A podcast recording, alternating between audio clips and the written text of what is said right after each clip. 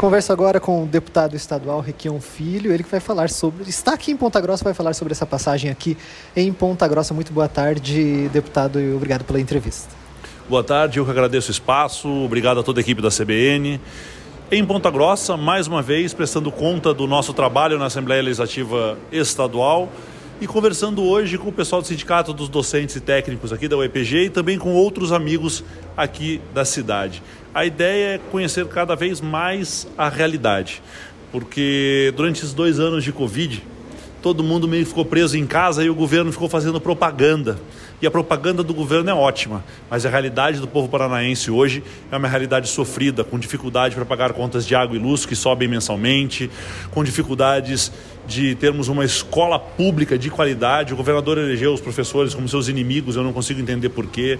Problemas na segurança. A última vez que o governador esteve aqui em Ponta Grossa, ele meio que saiu fugido, com medo das polícias, né?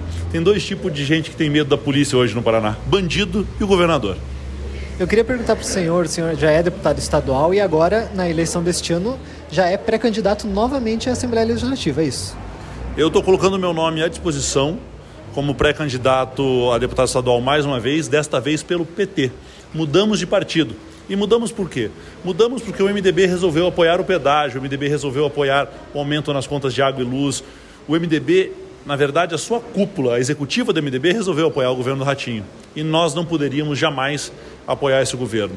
Os bons MDBistas vêm conosco, porque acreditam ainda nas bandeiras, nos princípios e nos mesmos ideais de sempre, que levaram o Requião três vezes ao governo do Estado e me levaram por duas vezes à Assembleia Legislativa. Então eu tenho certeza que os bons MDBistas e MDBistas aqui de Ponta Grossa também vêm conosco nessa pré-campanha buscando um Paraná melhor. Isso que eu ia perguntar, né? A mudança de partido do eh, MDB agora para o PT. O MDB, quando a gente falava MDB no Paraná, se falava só na família Requião, né? Requião MDB. Agora saiu, foi para o PT e com o chapa, né? O teu pai para governador e, a, e o senhor para deputado estadual. Como que você avalia, então, essa ida para o PT agora nesse conjunto aí para a oposição do governo? Né? As pessoas entendem isso, que nós mudamos de casa para não termos que mudar o discurso, não temos que mudar de bandeira nem de ideais.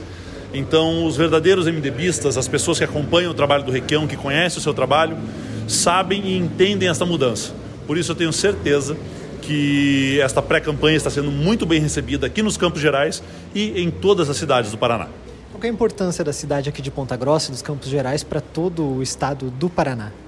Uma cidade polo, uma cidade que quem vem para o Paraná, quem vem do norte, quem vem do oeste, quem vem de qualquer lugar do Paraná para a capital, passa por Ponta Grossa. É uma cidade estratégica para o nosso estado, uma cidade com potencial de crescimento enorme. E eu acho que é uma cidade que pode e deve crescer muito nos próximos anos. Vamos necessitar de um bom governo e, num futuro próximo, de uma boa prefeitura. Eu queria perguntar agora, falando sobre a eleição deste ano, né, de outubro, como que está a situação das alianças partidárias, principalmente aqui em Ponta Grossa, mas também em todo o estado do Paraná? A aliança ela se dá de uma maneira muito clara.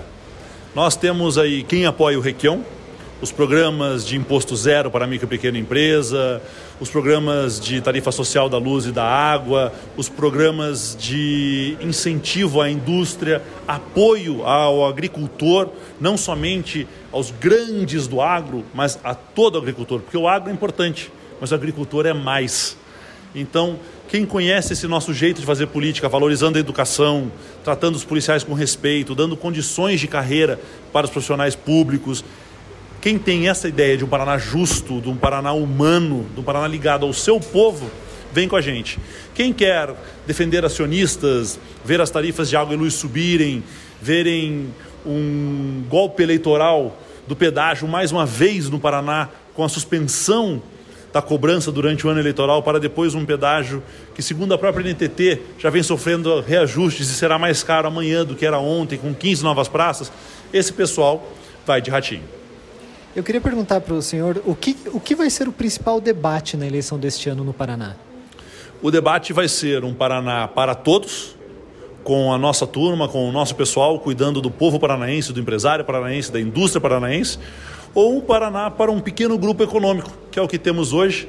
Um Paraná que elegeu os nossos policiais como inimigos, os nossos professores como inimigo, que cobra é, a substituição tributária dos pequenos e microempresários, ou seja, na prática cobra ICMS de quem antes tinha isenção.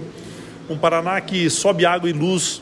Então, esse vai ser o debate. O Paraná dos paranaenses contra o Paraná dos acionistas. Sobre o Partido dos Trabalhadores a nível nacional, a gente tem uma polarização né, do Bolsonaro contra o Lula e aqui no Paraná aí então se fazendo a disputa entre o Ratinho e o Requião, né? Do PT também apoiado pelo Lula. Exatamente. Eu acho que fica muito claro. Quem quer um Brasil solidário é Requião e Lula. Quem quer um Brasil que não cuida das pessoas vai de Ratinho e Bolsonaro. Um governo que tem trabalho prestado que quem avaliza, nos avaliza é a própria história do Requião e os últimos três anos de um Paraná parado, do governador inaugurando obras do pedágio ou algumas obras ligadas a Itaipu do governo federal. Não tem uma obra para chamar de sua, Ratinho.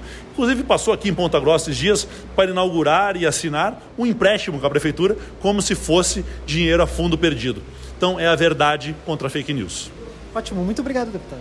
Muito obrigado, um abraço a toda a equipe e espero que você esteja acompanhando de perto a política, porque o futuro do Brasil e do Paraná depende disso.